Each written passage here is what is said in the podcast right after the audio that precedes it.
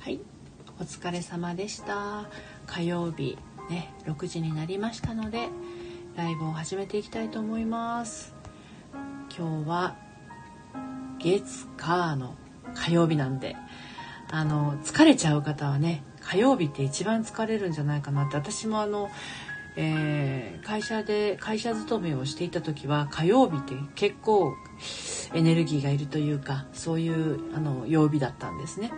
まあ、ですので今日のタイトルは「火曜日お疲れ」っていう風にしています。そして朝のライブに来ていただいた方はね今日はあの、ね、どんな方向でやっていくかみたいなお話をしましたけど、ね、今日やろうと思ってることあの無事夕方までにやり遂げられましたでしょうかね。はい、えー、マイクさん来てくださってありがとうございます。ピスさんはじめまして。ようこそお越しくださいました。普段は恋愛の改革セラピストをしている私が夕方のライブはですね10分間、えー、大人女子の、えー最高に自分史上最高に幸せな私研究室ということミックさん失礼しました。マイクさんじゃなかったですね。ミックさん。大変失礼いたしました、えー、この時間は研究室ということでやってるんですけれども今日のね、えー、一日の中で何かこう自分にとってあこれ良かったなみたいなことがあったら教えていただければなと思います。今日は一日なんか忙しかったんだけどこれがあったから今日は OK みたいなものがあったらね、えー、私も今日午前中はパソコン仕事をしてたんですけれどもあジュリちゃんこんばんはお疲れ様です午後はですね毎月1回通っている整体さんのところに行ってきましてまあもうバリバリにほぐしてもらったんで今非常に快適な状態なんですね。メンテナンスは必要ですね。あの自分の体と向き合うというか自分の体の状態を知るっていうのがはいコダックさんユミさんブルースさん続々と遊びに来てくださってありがとうございます。火曜日お疲れ様です。どんあごめんなさい。机にテーブルがゴンって当たっちゃいました。今日はどんないいことがありましたでしょうか？火曜日はね先ほど最初にお話した通りあの疲れやすいんですよ。火曜日ってね。月曜日はもうなんかあの勢いでえー、お仕事するんだけど火曜日はねどうしてもなんとなくねなんていうのかなエンジンがかかるようなかからないようなみたいな。はい、リサさんお疲れ様です。こんにちは。皆さんいつも来てくださってありがとうございます。初めましての方も結構いらっしゃるんですけれど、私は6時50分、朝のね、6時50分の10分間ライブと夕方の6時からのライブと10分ずつライブをしています。あとは通常配信を、えー、恋愛に関して、まあ、離婚、再婚、それから婚活、あたりに関する配信を朝6時頃、えー、収録配信をしています。ゆみさん、こんにちは。はい、うにきちさんお疲れ様です。来てくださってありがとうございます。今日皆さんどんな一日を過ごされましたでしょうか？これがすごい良かったとか、これがすごい楽しかったみたいなことがあったら教えていただければと思います。シェアをしていただければ、まあそのね、皆さんが感じている幸せを他の方にもあの広がっていくんじゃないのかなと思いますのでよかったら教えてくださいトーンさん来てくださってありがとうございますで私はあの今年はね月に1回必ずあの整体に1回は行こうと決めておりましてはい。なので今日は整体に行き本当にすっきりして帰ってきたんですけどね。はい。ちゅりちゃん仕事するっていいなって思いました。あ今日そういう感覚があったんですね。最高ですね。うん、あの仕事するっていいなって思えるその自分の感性をどうぞあの感じてね、えー、私ってすごいっていうふうにはい、感じてあげてください。リサさん、今日は予定外の仕事がハードで、机の上の整理、あ、そうだったんですね。そうね、朝の6時50分のライブの時に今日は、ね、あの、机の片付け、整理整頓ってね、リサさんおっしゃってましたよね。できなかった。じゃあちょっとこれは持ち越しですね。明日できればいいけれども。でも今日その予定外の仕事がハードだけれども、無事終わったっていうことで、やっぱり力が、あの、あると、ね、こなすパワーもやっぱり生まれるものなんですよね。はい、お疲れ様でした。チュリちゃん、有給消化中なので、なるほど。有給消化中で、そして仕事をするっていいなって思えて、これでまた新しいね、職場で、えー、自分らしさを、えー、て言うかな、その新しい会社で発揮できることでまた喜びが増えていくといいですね。はい。メイさん、お疲れ様です。来てくださってありがとうございます。はい。えー、なんていうのかな。人間って、あの、ちょっとのことで気持ちが上がったり落ち込んだりするじゃないですか。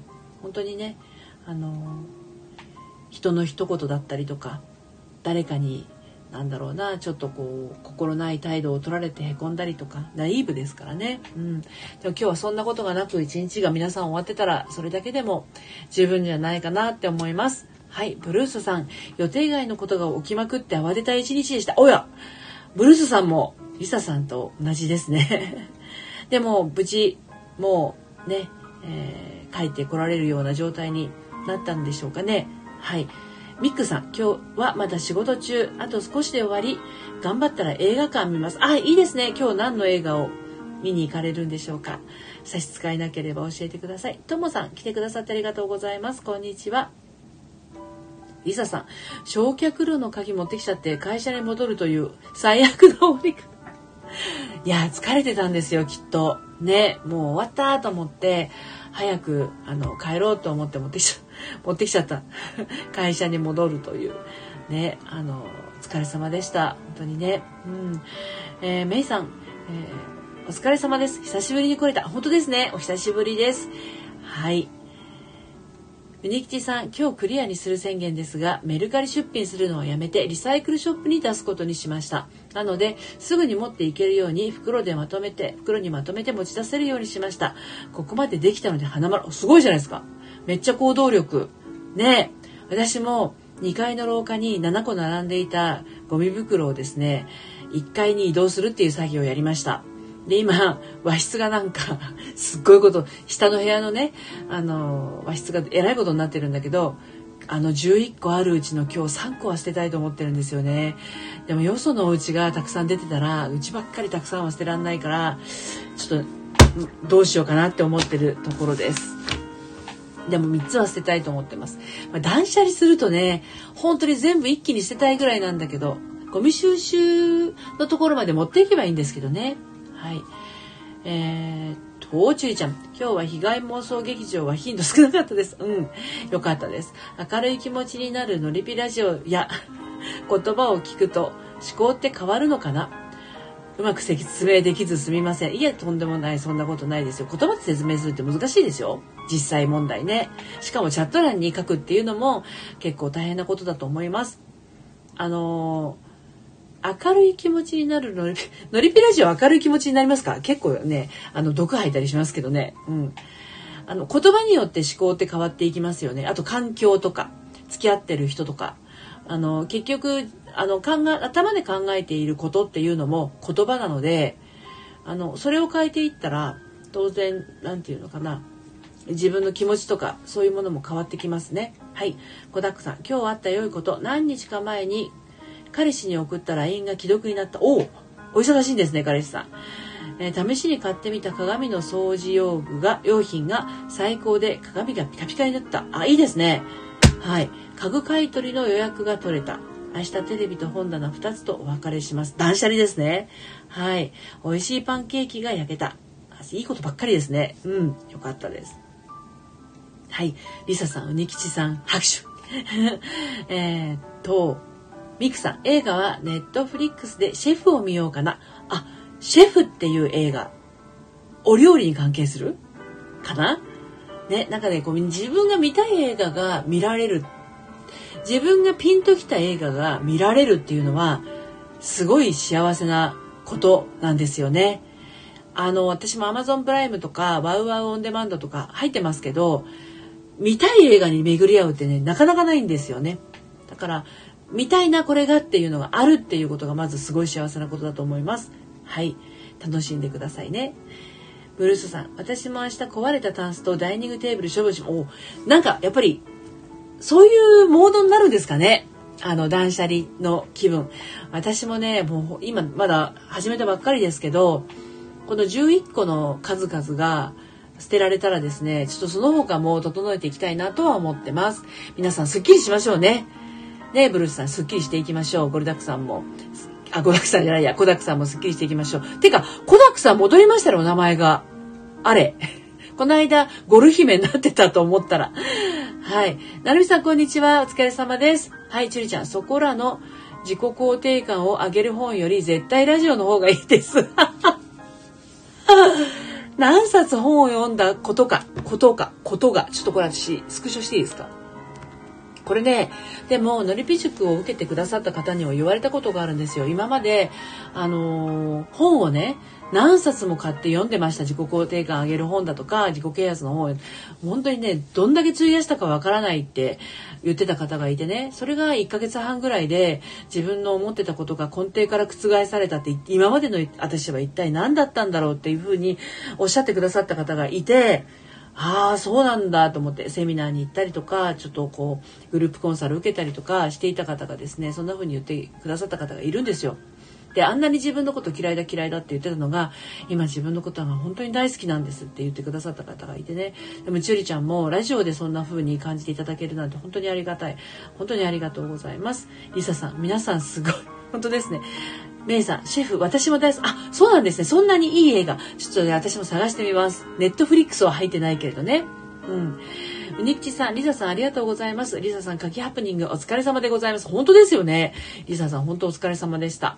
はい、コダックさん。コダックが一番可愛いし、よかったです。確かに。うん、コダック可愛いです。うん、可愛いと思います。はい。そんなこんなであっという間に11分、10 11分何秒と経ってしまいましたね。で、あのー ちゅいちゃん、スクショどうぞ。20代前半の時にラジオに出会いたかった。